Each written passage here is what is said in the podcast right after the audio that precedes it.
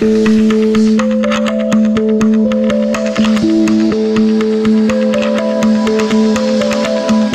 Basel, der Live-Podcast aus der Lichtfeldgalerie mit Christoph Keller und meinem Gast Tabea Xenia Madjar. Ja, und da ist sie in der Lichtfeldgalerie. Hallo Tabea, du bist heute aus Berlin äh, eingeflogen. Schön, dass du da bist. Tabea, du bist Lyrikerin, du bist Choreografin, du bist Tänzerin, Übersetzerin und Zeichnerin. Als was soll ich dich vorstellen? Äh, am besten genauso, wie du es gerade getan hast. So stelle ich mich jeweils auch vor. Mit einer Liste? Mit einer langen Liste, ja. Und auf die Rückfrage, woran du jetzt gerade bist, wie antwortest du dann da? Ähm, gerade bin ich daran, mich in meinem Alltag wieder neu zu orientieren. Dein Alltag, der findet in äh, Berlin statt, äh, Tabea. Äh, du bist in der Schweiz aufgewachsen, mhm. nach Berlin ausgewandert. Ich frage dich jetzt einfach, warum Berlin? Hm, ich kenne die Stadt seit ich, also meine Mama ist aus Polen, mein Papa ist aus Ungarn. Und wir sind ähm, als Kinder immer in die Schweiz in Urlaub gefahren und unter anderem auch manchmal über Berlin und haben da Kurzaufenthalte gemacht bei einer Familienfreundin, einer polnischen. Das heißt, ich kenne die Stadt schon seit ich klein bin. Und dann bin ich natürlich auch einfach dem Hipstertum verfallen und wollte da gerne auch mal leben. Und es gibt da die einzige Tanzausbildung, die mich interessiert hat, als ich mein Philosophiestudium abgeschlossen habe. Tanzen ist ein Teil äh, deines breiten Repertoires, eben neben Lyrik, äh, neben Choreografie, neben Übersetzungen und eben auch ganz wichtig auch Zeichnungen. Was verbindet das alles in deiner Art zu arbeiten? Was ist das Gemeinsame bei deiner Arbeit? Vielleicht am ehesten eine bestimmte Form von Aufmerksamkeit. Und was heißt das? ähm, was heißt das? Die Aufmerksamkeit ist immer die gleiche, äußert sich aber in unterschiedlichen Künsten? Ja, sowas würde ich gerne sagen, aber ich glaube, das stimmt nicht. Ähm, wahrscheinlich bin das selber einfach immer ich in den verschiedenen Disziplinen. Und ich habe in, heute auf dem Zug mir das überlegt. Ich glaube, ich habe zum Beispiel in der Lyrik und im Tanz eine ähnliche, ähnliche Breite der Definition der Kunstsparte. Also vielleicht habe ich in allen Kunstsparten eine relativ breite Auffassung davon, was es eigentlich ist, was mir dann auch eher erlaubt, zwischen den Kunstsparten hin und her zu wechseln. Körper ist wichtig in deiner Kunst. Äh, deine Choreografien sind unglaublich äh, körperlich, unglaublich körperbezogen und auch in deiner Lyrik geht es immer um den Körper. Würdest du sagen, das ist so gewissermaßen der Anknüpfungspunkt für ganz vieles? Man könnte das bestimmt so sagen, ja. Ob ich das so sagen würde, weiß ich nicht. Und wie würdest du denn sagen? Dass er ein wichtiges Element ist, aber ich glaube nicht, dass er der Ausgangspunkt ist. Ähm, für mich ist Kunst etwas sehr Subjektives und sehr Persönliches. Also für mich ist der Ausgangspunkt oder der Anknüpfungspunkt eigentlich immer mein eigenes Erleben und meine eigene Erfahrung. Und der Körper spielt halt dann eine wichtige Rolle, weil ich eben auch Tanz mache. Und er ist Teil meiner Erfahrung, aber er ist nicht unbedingt der Ausgangspunkt. Wie entscheidest du denn oder wie entscheidet sich, dass du jetzt aufgrund einer Erfahrung, einer Aufmerksamkeit, hast du gesagt, jetzt eher in Richtung Lyrik dich bewegst, in Richtung Zeichnung oder in Richtung Tanz? Das hängt vom Kontext ab. Äh, also meistens von der, von der äußerlichen Vorgabe, von Einladungen, von Finanzierungen, Stipendien, die halt in bestimmten Genres verortet sind. Und dann habe ich so ein bisschen eine, eine Richtungsweisung von außen und dann versuche ich auch meistens ein bisschen das zu unterwandern, aber ja. Eine Richtungsweisung von außen, was heißt das? Naja, zum Beispiel jetzt war ich zwei Monate in Rheinland-Pfalz, in Edenkoben, in einem Weinberg und sollte dort schreiben. Das heißt, ich habe versucht, dort zu schreiben, aber ich habe auch getanzt. Aber die, die Vorgabe war sozusagen der Institution, dass ich schreiben sollte. Heißt, es gibt da eine Art Flexibilität auch in deinem Schaffen, ähm, das durchaus auch von, den, von der Fördersituation abhängt? Ja, klar. Ich bin eine Opportunistin. Kann man das im Titel tragen? Ich bin Opportunistin. Mm, nein. Aber ist das eine Art von Existenzbedingung, die es braucht, um in einem Kunst und, und, und auch künstlerischen Umfeld wie in Berlin zu überleben? Ja, also ich denke, es hilft auf jeden Fall. Weil diese ganzen, also sieht man ja vielleicht auch an diesem, dieser Ausgabe dieses Podcasts, dass halt diese interdisziplinären Situationen gerade sehr interessant sind für sehr viele Menschen und dementsprechend auch gefördert werden. Und wenn man, es halt ein, in diesem Förderjargon ein Alleinstellungsmerkmal, dass man Tanz und Lyrik macht. Also für die Tänzerinnen ähm, ist es interessant, ist Lyrik immer was ganz Tolles und für die Lyrik ist die Performance immer was ganz Tolles. Du kombinierst das ja auch in deinen Werken ähm, in verschiedenen äh, Kombinationen. Wenn du das erklären müsstest, was ist das Gemeinsame von Lyrik und Tanz?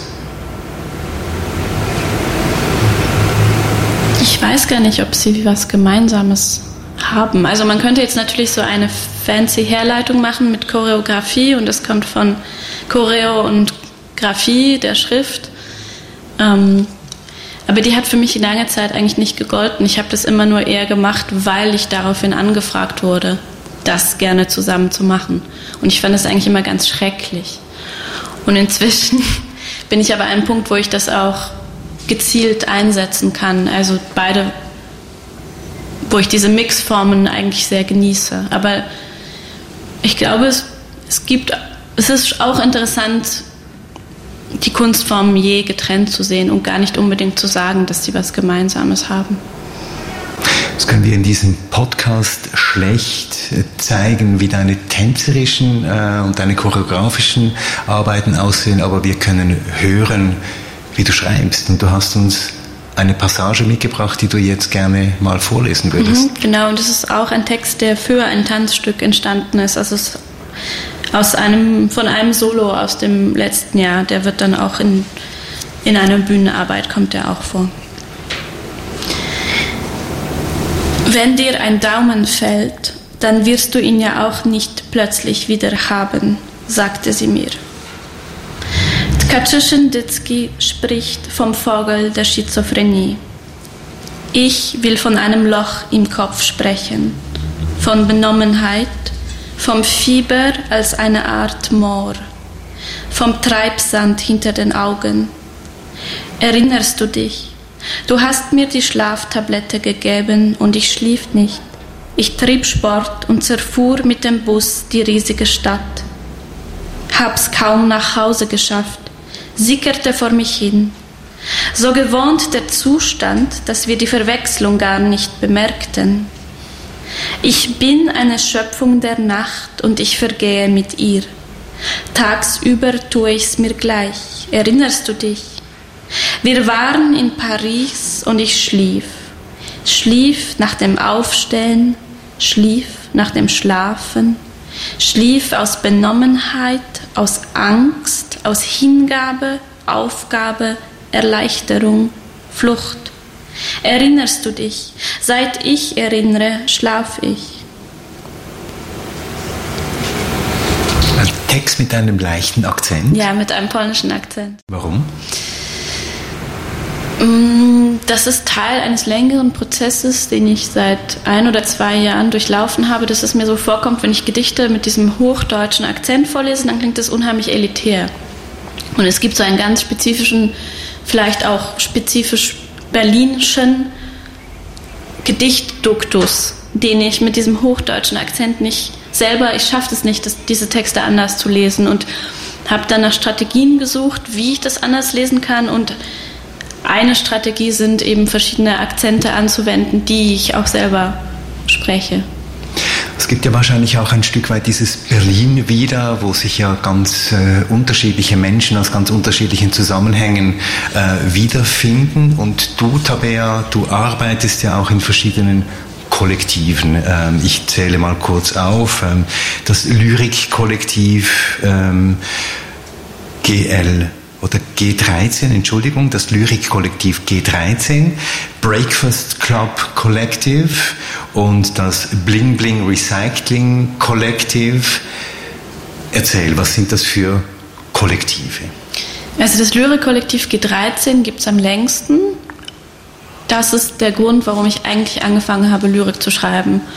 Das ist eine Gruppe von Menschen, die alle vor x Jahren gemerkt haben, bei einem auch sehr elitären Anlass der Studienstiftung, dass sie heimlich in ihrem Kämmerlein Lyrik schreiben und dann eine Form von und alle in Berlin leben und dann eine Form von Austausch darüber herstellen wollten. Und das ist heutzutage primär ein Texttreffen, zu dem man ein Gedicht mitbringen kann und es wird dann in der Runde diskutiert. Also eine Art Schreibwerkstatt eigentlich. Diese, und die Texttreffen, die finden einmal im Monat statt. Und daneben haben wir auch Bücher zusammen veröffentlicht, Performances gemacht etc. Das Breakfast Club Collective ist ein Tanz-Performance-Kollektiv. Das sind die Leute, mit denen ich meine Tanzausbildung abgeschlossen habe. Also mein Jahr.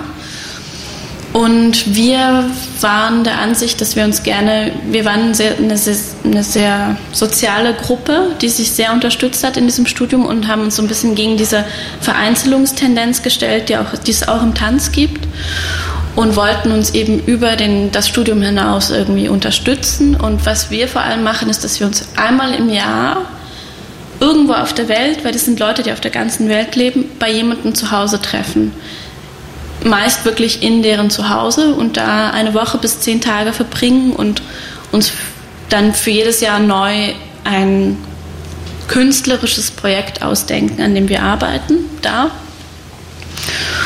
Und Bling Bling Recycling ist ein kleiner Teil des Breakfast Club Collective. Das sind vier Frauen, ähm, die zusammen Performances machen. Davon zwei Schweizerinnen und zwei. Und warum Recycling? Weil es gewissermaßen die Restposten von dem ist, was ähm, beim Breakfast Club Kollektiv, beim Breakfast Club Kollektiv nicht mehr Platz hatte, oder wie?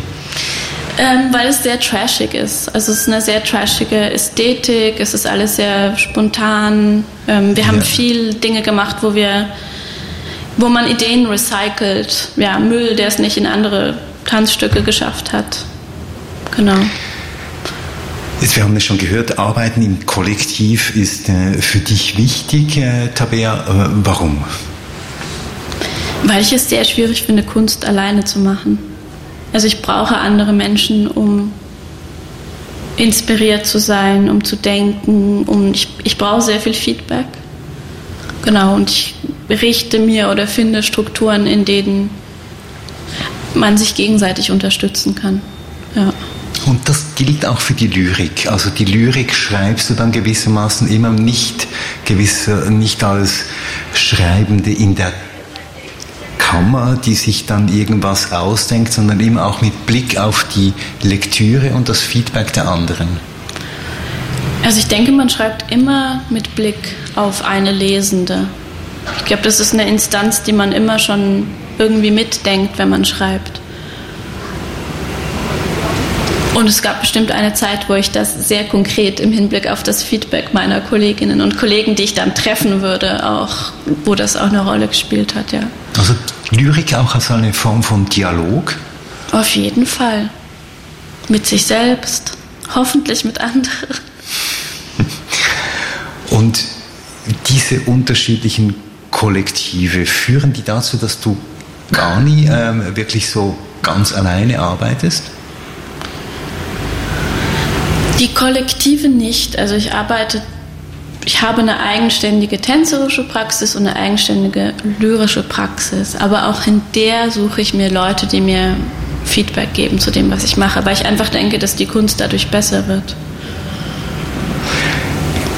Du hast noch einen zweiten Text mitgebracht. Habe ich. Den du ähm, äh, auf deinem äh, Handy hast. Und äh, vielleicht kannst du den auch mal noch vorlesen?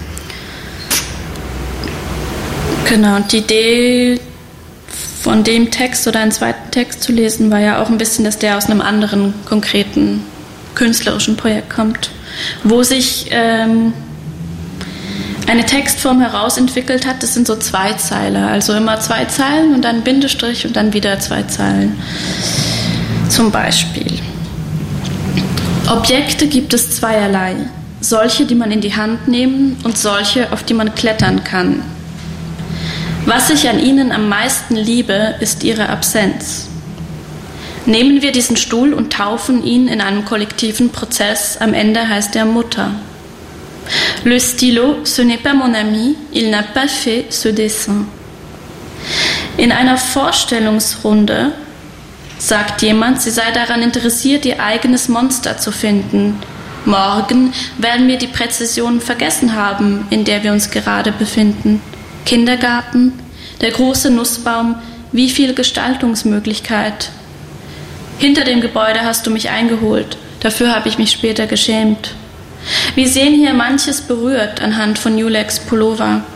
Es gibt im Leben Gelegenheiten und Brüche, ich meine auf beiden Seiten. Meine Pläne möchte ich ändern, sie sollen aufhören herumzuspazieren. Nie kam der Sandmann zu mir, wie wäre er als Mentorin. Schön. Und das hast du vorgetragen in der Gruppe und? Die kommen generell sehr gut an, aber ich trage auch nur, also das stammt aus einer Praxis, wo ich ein Jahr lang jeden Tag eine Zeichnung gemacht habe und ein Gedicht geschrieben habe. Das ist das Projekt 1 plus 1. Genau. Das du dann ja auch vorgestellt hast in einem großen Event gewissermaßen? Ja, also es gibt eine Performance, die darauf basiert und diese zwei Monate, die ich in Rheinland-Pfalz jetzt eben verbracht hatte, die sollten ein Buch hervorbringen, die darauf basiert, aber das hat bisher noch nicht stattgefunden. Ähm, genau, aber diese Zweizeiler, also aus diesem Jahr, da gibt es ganz viele Texte, nämlich ungefähr 250 und das meiste davon ist Mist. Und manche wenige davon sind gut und natürlich stelle ich auch nur die vor und die kommen dann auch relativ gut an. Diese Tagebuchform, wie bist du darauf gekommen? Darauf bin ich gekommen, also ich muss vielleicht sagen, diese Texte, die sind, die sollten keine Skizzen sein, sondern wirklich fertige Gedichttexte, wie es fertige Zeichnungen sein sollten. Und es war im letzten Jahr von meinem Studium, als ich das Tanzstudium, als ich das angefangen habe. Und ich wollte unbedingt tanzen, aber es fiel mir sehr schwer. Und ich habe mich dann erinnert, dass ich in meinem Philosophiestudium das auch hatte, nämlich also auch beobachtet habe an mir selber so einen psychologischen Effekt, dass womit auch immer ich mich am meisten identifiziere, das fällt mir am schwersten, das zu tun, weil ich dann sehr hohe Ansprüche habe. Und ich wollte also unbedingt Tanz machen, aber dachte, wenn, ich, wenn das mein, mein Hauptanliegen ist, dann wird es sehr schwer. Und ich werde jetzt einfach beschließen, dass mein Hauptanliegen Lyrik und Zeichnung ist. Also es war eigentlich eine, eine, ein Trick, eine Form von Selbstüberlistung. Und dann war das mit dem Tanzen einfacher? Ja, doch. Ich, ja, doch. Also es ist dann eben auch dieses Stück, diese Performance daraus entstanden. Aber erst viel später. Und es hat mir unheimlich viel ähm, gegeben, diese Praxis zu machen. Also man lernt sehr, sehr viel, wenn man etwas jeden Tag macht. Jetzt Tanzen, Lyrik, Zeichnen, alles nebeneinander, zum Teil mit dem Anspruch der Selbstüberlistung. Jetzt habe ich ja ein bisschen weitergeschaut. Ist das äh, gewissermaßen die künstlerische Praxis äh, der Zukunft, dass man sich, wenn man sich vorstellt, so wie du dich vorstellst, sich erstmal mit einer langen Liste vorstellt? Es ist bestimmt sehr kapitalismuskonform und insofern wahrscheinlich zukunftsträchtig. Warum kapitalismuskonform? Weil es ähm, eine Form von Überlebensstrategie ist, bei der man sehr viele verschiedene Dinge machen muss. Ähm, also das ist dieses ganze Freelance, diese Entwicklung im Kapitalismus, dass man eben immer weniger Jobs, Festanstellungen hat und Leute wirklich einen Beruf ein Leben lang ausüben und ja, eine Form von Leben, wo man sich eigentlich von, von Projektökonomie, also wo man von Projekt zu Projekt sich handelt. Das heißt, du siehst dich Du siehst dich gewissermaßen als nicht als Digital Nomad, sondern gewissermaßen als Art Nomad, also eine Nomadin im Bereich der, der Künste? Vielleicht, ja. Müsste ich jetzt länger darüber nachdenken, aber ja.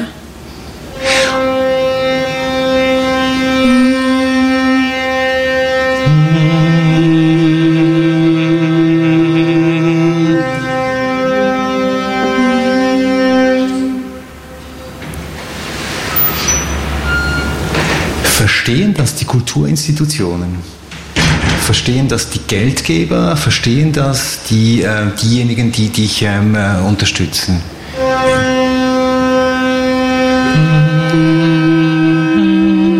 Vielleicht, vielleicht nicht.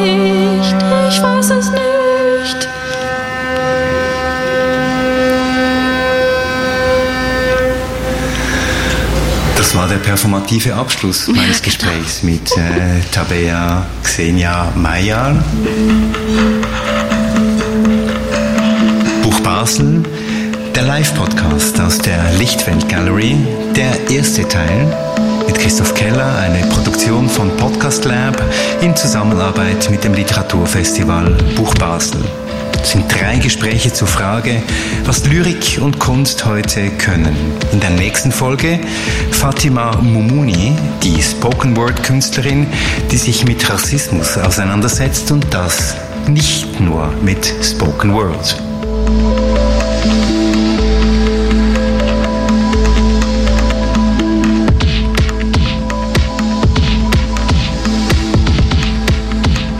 Buch Basel 2019. Zukunft jetzt. Das internationale Literaturfestival mit Autorinnen und Autoren aus der ganzen Welt auf Radio X.